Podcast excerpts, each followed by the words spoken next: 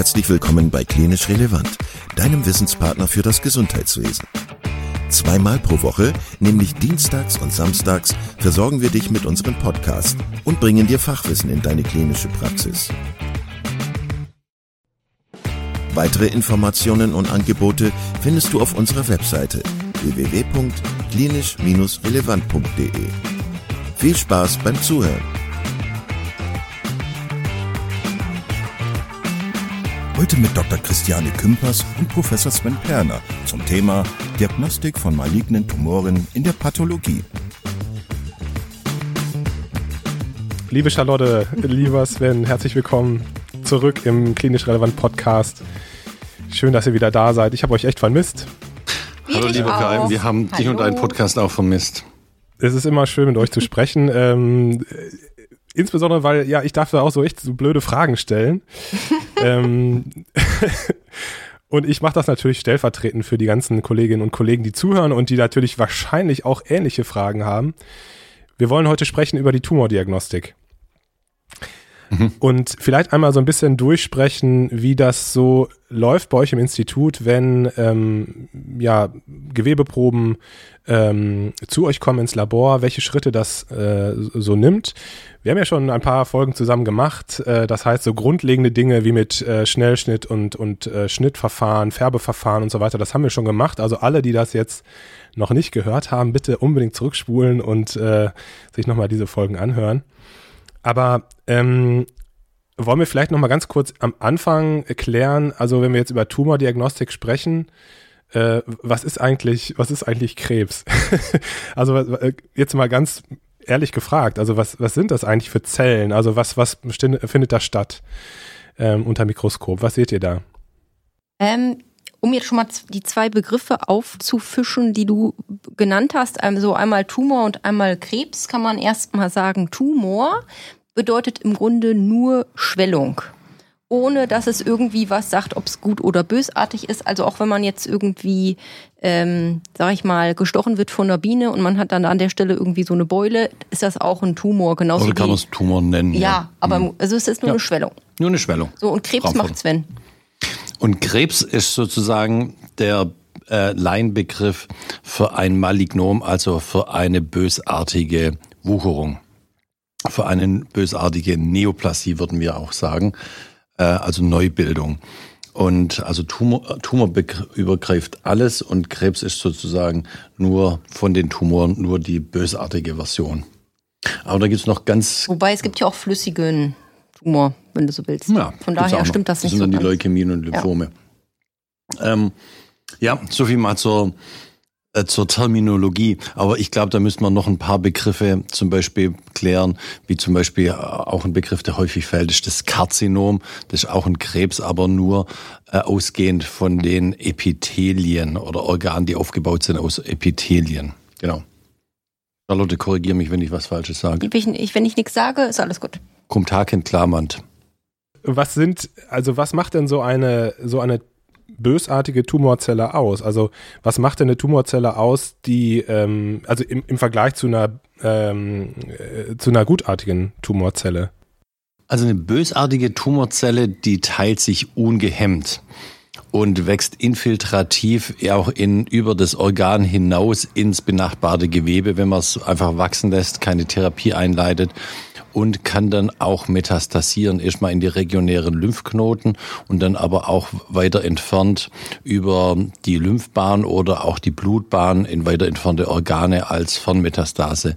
Ein gutartiger Tumor, der proliferiert auch ungehemmt, aber er wächst nur verdrängend und nicht infiltrierend und macht auch keine Lymph regionäre Lymphknotenmetastasen und auch keine Fernmetastasen in andere Organe. Mhm. Das sind so mal die wesentlichen Unterscheidungen. Genau. Ja, und dieses ungehemmte Wachstum kann man zum Beispiel daran sehen, dass diese Tumoren ganz viele, wie wir sagen, Mitosen zeigen, also Kernteilungsfiguren.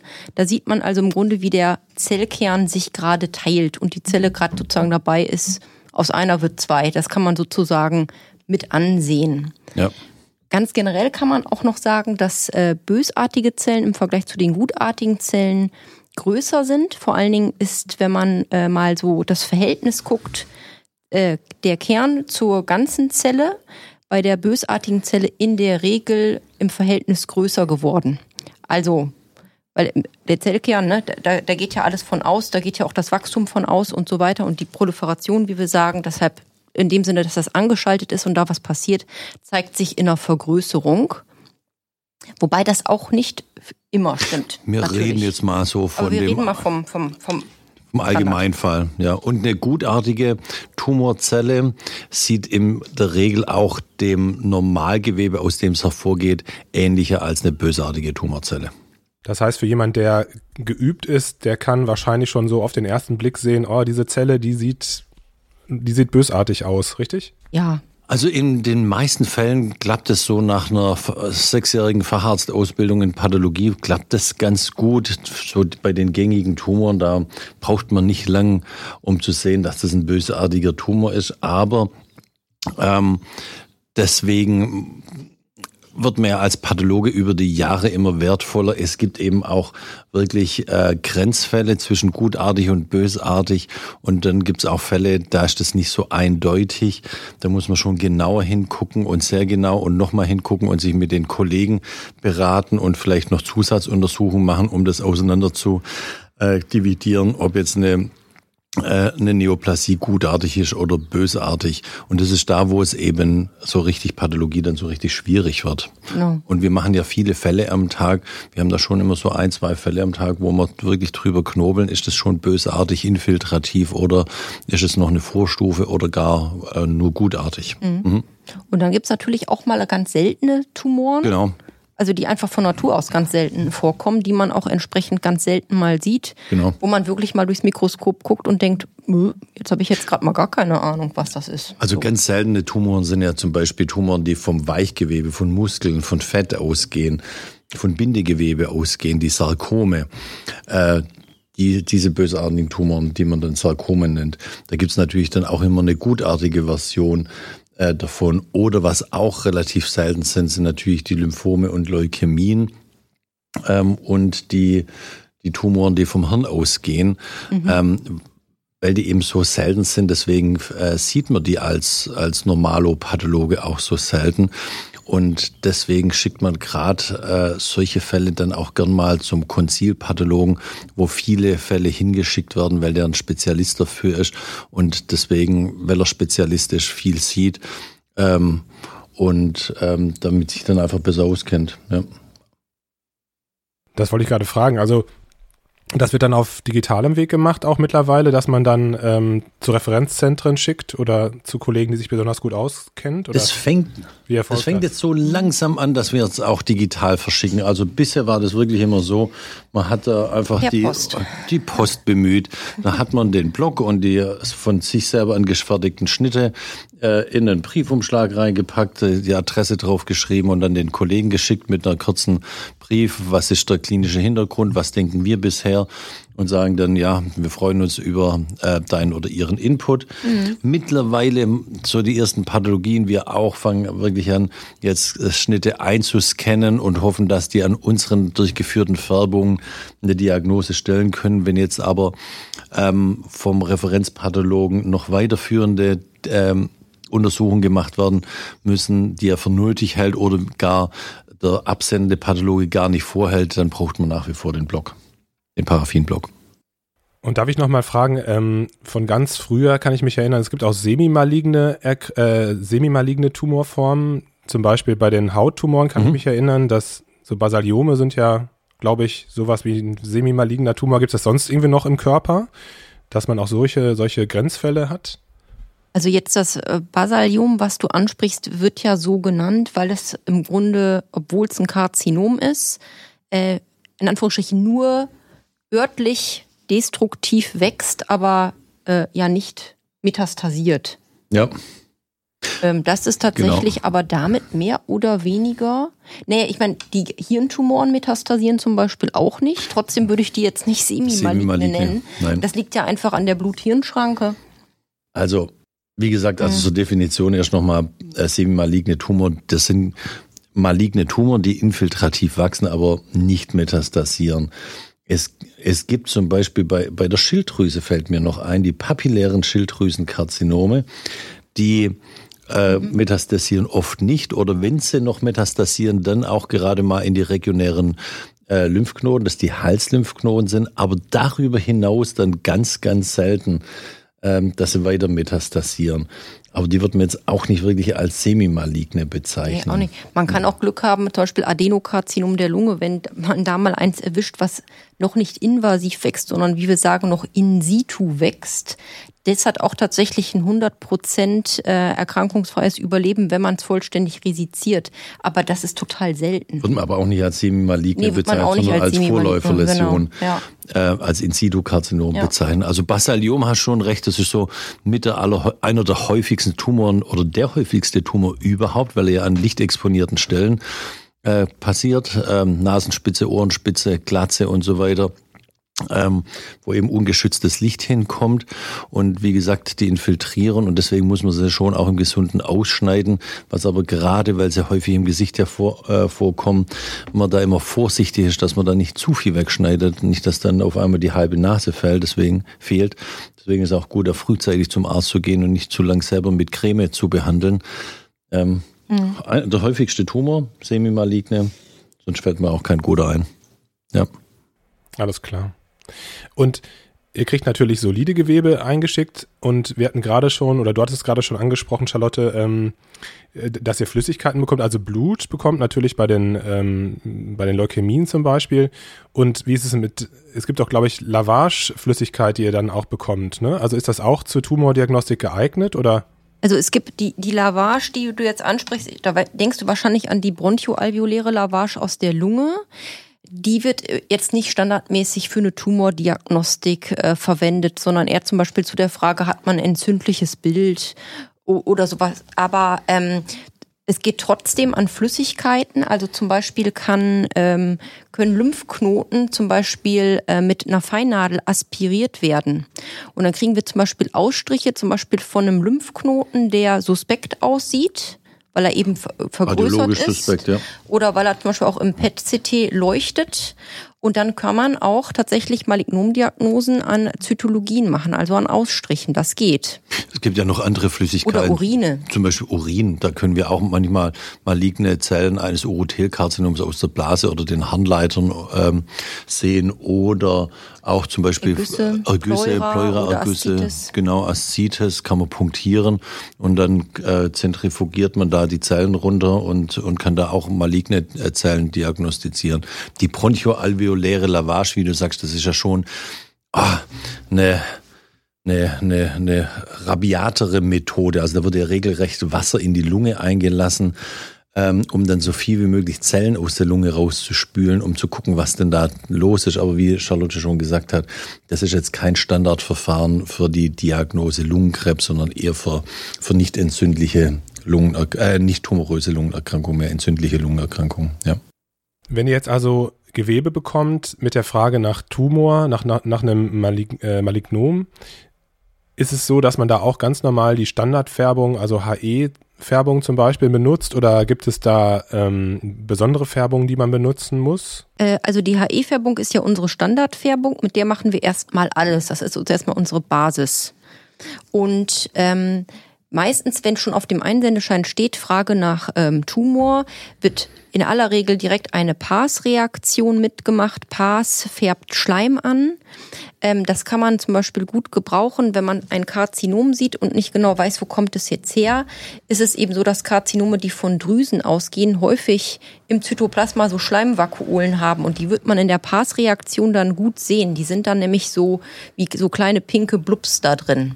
Und da hat man häufig schon so einen guten Hinweis, ist das zum Beispiel ein Adenokarzinom. Ja. Das ist so, dass erstmal der Standard hat.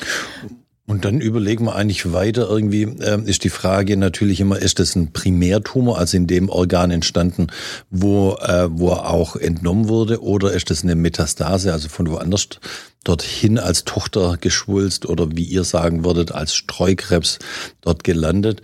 Ähm, da hätten wir dann die Möglichkeit, über immunhistochemische Farbe organspezifisch Transkriptionsfaktoren nachzuweisen äh, um zu sagen, das kommt wirklich aus dem, äh, aus dem äh, Bereich oder nicht. Also als Beispiel so ein Rundherd in der Lunge, das kann natürlich oder ist auch meistens äh, ein ähm, primäres Lungenkarzinom. Da haben wir auch unsere Marker dafür, die das dann äh, mehr oder weniger beweisen. Aber es kann auch mal sein, dass ein Mammakarzinom in die Lunge metastasiert. Das ist auch ein drüsig wachsendes Karzinom, also ein, Aden Adenokarzinom oder Kolon häufig mhm. streut auch gern in die Lunge.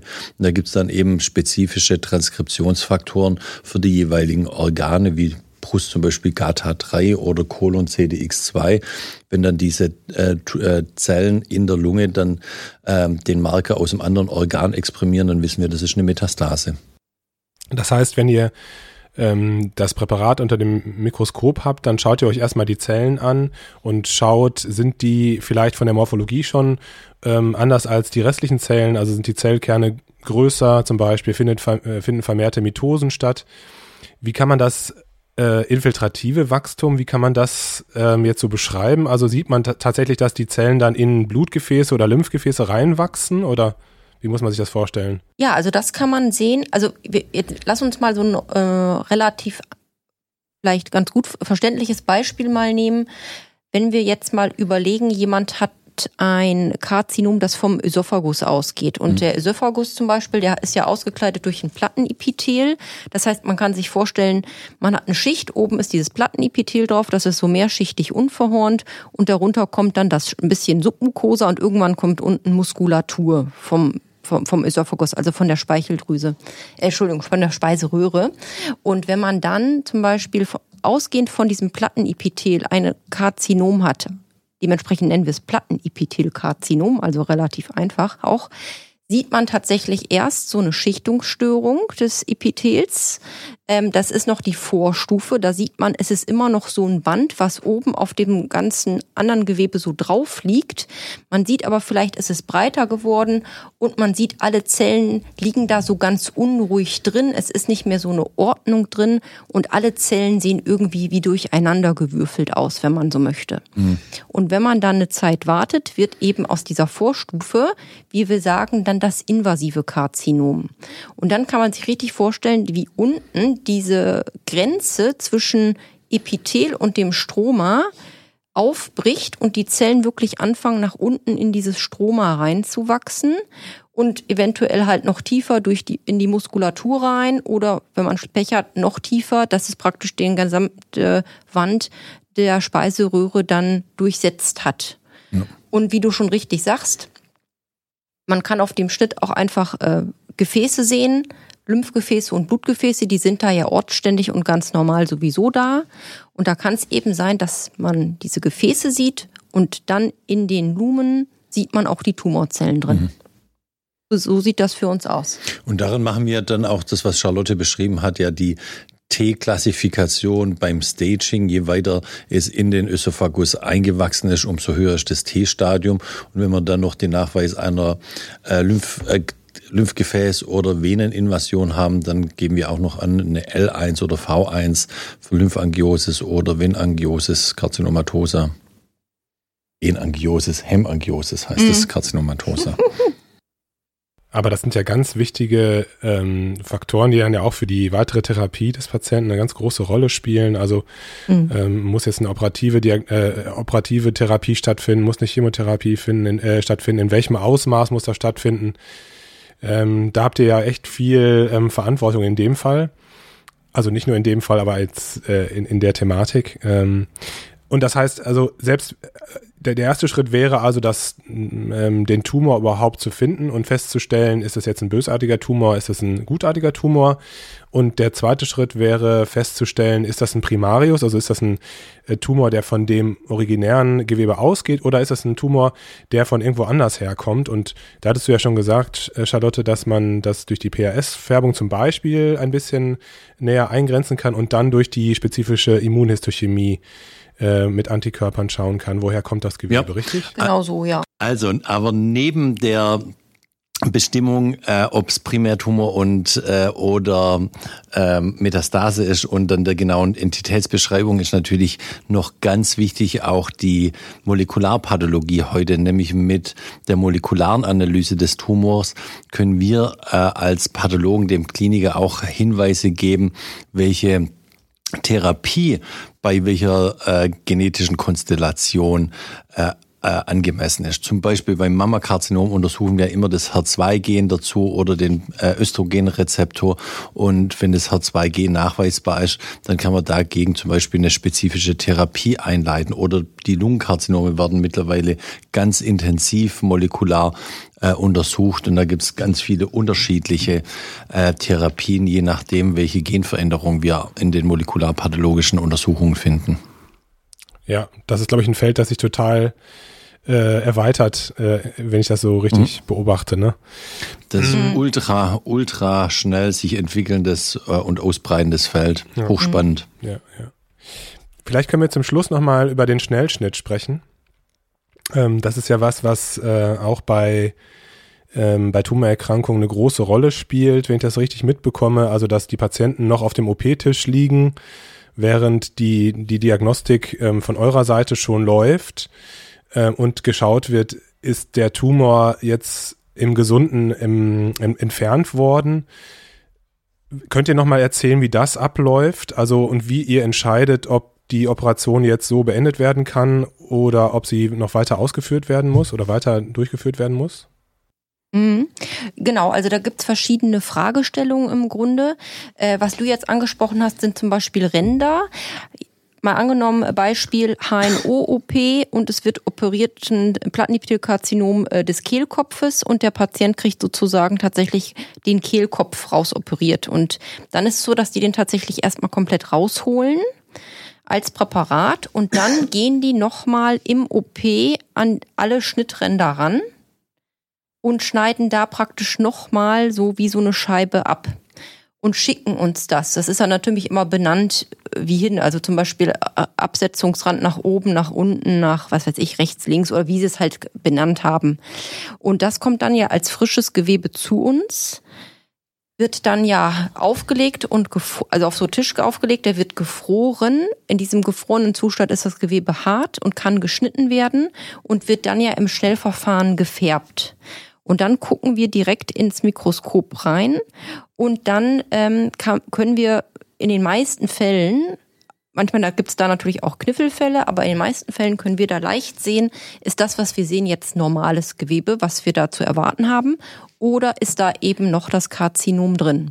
Und für den, Oper Entschuldigung, für den Operator bedeutet es natürlich, wenn wir an einer oder mehreren Stellen noch Krebszellen sehen, dann muss der an der Stelle nachoperieren, nämlich sonst bleibt an der Stelle natürlich Krebs im Körper und es wird dann in kürzester Zeit zum Rezidiv führen. Genau, und das kann sein, dass der dann die neue Stelle nochmal als Schnelltisch schickt genau. und nochmal und nochmal, bis wir irgendwann sagen, so jetzt ist es tumorfrei. Das ist somit das häufigste. Ähm, es gibt aber auch ähm, zum Beispiel die Fälle, dass man äh, weiß, ein Patient ähm, hat ein äh, Karzinom und der wird operiert oder es wird versucht zu operieren. Und dann kann es sein, dass man eben während der Operation feststellt, dass es doch irgendwie alles schwieriger oder doch größer, als man vielleicht initial gedacht hatte. Ähm, und man weiß zum Beispiel nicht, wie groß der Tumor wirklich dann lokal ist. Und wenn man dann Auffälligkeiten sieht, kriegen wir häufig Biopsien an einer Stelle mit der Frage, wenn da jetzt Karzinom drin ist, wissen wir, dass wir den Tumor nicht vollständig mehr rausoperieren ja. können. Das gibt's eben auch. Und wenn wir dann also durchgeben, ja, da ist Karzinom drin, dann äh, gibt's auch die Situation, dass der Operateur dann sagt, okay, dann können wir direkt aufhören wieder, weil ja. dann, dann schaffen wir es hier eh nicht. Ja. Es gibt noch eine Konstellation, wenn man im Vorfeld die Diagnosen nicht äh, stellen mhm. konnte und jemand wird tief im Bauch operiert an einem Rundherd und man weiß aber vorher nicht wirklich, was es, was für ein Tumor ist, dann kriegen wir in der Regel auch ein kleines Stück vom Tumor.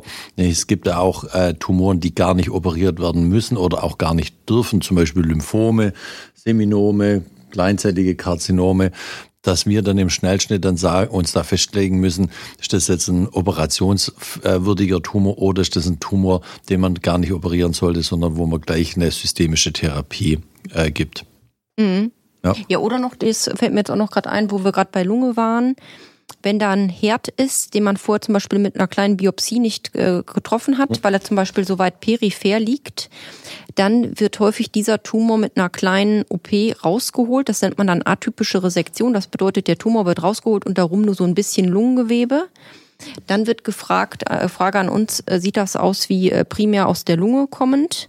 Und wenn wir dann sagen ja, dann muss nämlich praktisch, damit das onkologisch richtig resiziert ist, der ganze Lungenlappen mhm. mit entnommen werden. Das wäre nämlich vorher, hätte man zu wenig äh, genommen, wäre es praktisch nicht onkologisch gewesen. Ja. Und das heißt, wir können in dem Moment entscheiden, ob der Patient den ganzen Lungenlappen verliert oder eben besser nicht. Wir können nicht, nur wir müssen. Ich wollte es gerade sagen, ihr müsst es in dem Fall. Ne? Ja. ja. Charlotte und Sven, ich würde gerne hier einen Punkt machen. Ich ähm, glaube, da haben wir schon sehr, sehr viele Sachen grundsätzlich besprochen. Ich bedanke mich bei euch für eure Zeit und ja, es war ein Fest, euch wiederzusehen. Ebenso. Ja, es hat Spaß Kai. gemacht. Wir hatten schon Entzugssymptomatik nach dir. Vielen Dank, dass du heute wieder zugehört hast und unser Gast gewesen bist. Wir hoffen sehr, dass dir dieser Beitrag gefallen hat und du etwas für deinen klinischen Alltag mitnehmen konntest. Wenn dem so sein sollte, dann freuen wir uns sehr über eine positive Bewertung bei Apple Podcasts. Falls du Lust hast mitzumachen und es einen Themenbereich gibt, in dem du dich besonders gut auskennst, dann melde dich doch gerne unter kontakt@klinisch-relevant.de.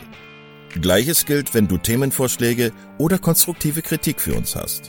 An dieser Stelle auch der Hinweis auf unseren Newsletter, den du unter www.klinisch-relevant.de abonnieren kannst und der dich immer auf dem Laufenden hält.